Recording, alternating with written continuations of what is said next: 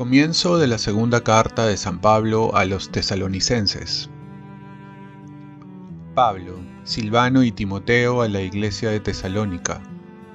En Dios nuestro Padre y en el Señor Jesucristo. A ustedes la gracia y la paz de parte de nuestro Dios Padre y de Jesucristo el Señor.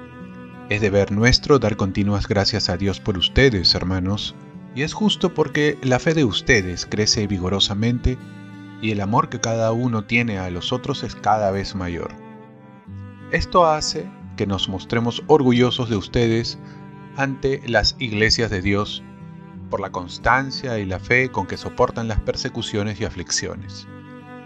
Así se pone a la vista la justa sentencia de Dios que pretende concederles su reino por el que tienen que sufrir nuestro Dios los considere dignos de su vocación para que con su fuerza les permita cumplir todo buen propósito, toda acción de la fe, para que así Jesús, nuestro Señor, sea glorificado en ustedes y ustedes en Él, según la gracia de Dios y del Señor Jesucristo. Palabra de Dios. Salmo responsorial.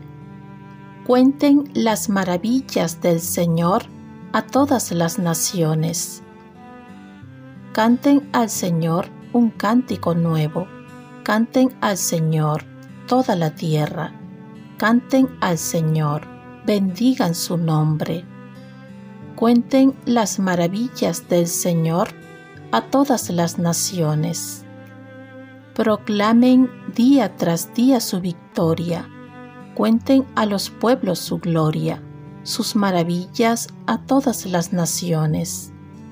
Cuenten las maravillas del Señor a todas las naciones, porque es grande el Señor y muy digno de alabanza, más temible que todos los dioses, pues los dioses de los paganos son apariencia, mientras que el Señor ha hecho el cielo cuenten las maravillas del Señor a todas las naciones.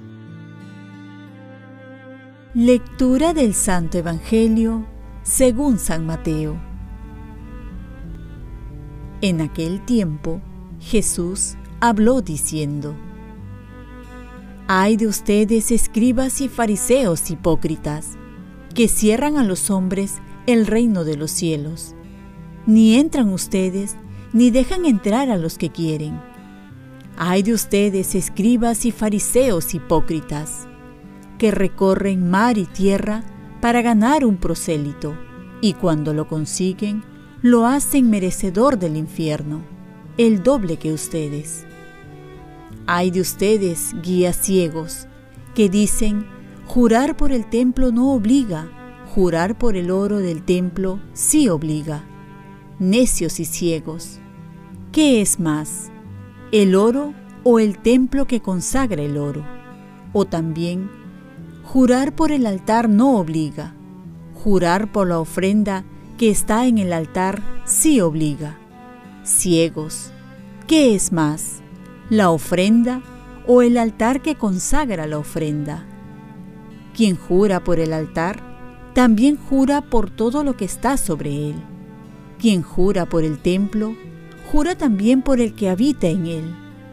Y quien jura por el cielo, jura por el trono de Dios y también por el que está sentado en él. Palabra del Señor. Paz y bien. Hoy celebramos la memoria de la bienaventurada Virgen María Reina. Ser puentes y no piedras de tropiezo para ir a Jesús. Muchas personas se apartan de Dios o se consideran agnósticas o ateos porque no se les presenta el verdadero Dios. Jesucristo es quien nos lo va a mostrar, el rostro verdadero de Dios. No así los escribas y fariseos, quienes opacaban a Dios mediante sus actitudes, sus leyes que imponían, su autorreferencia, y de esta manera se convertían en guías ciegos.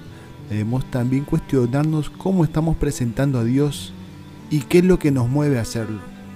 Jesús desbarata todas las intenciones ocultas de los guías del pueblo de Israel, que consiguen seguidores que van a ser más ciegos que sus guías y que se vuelven más radicales en la oposición con las enseñanzas de Jesús.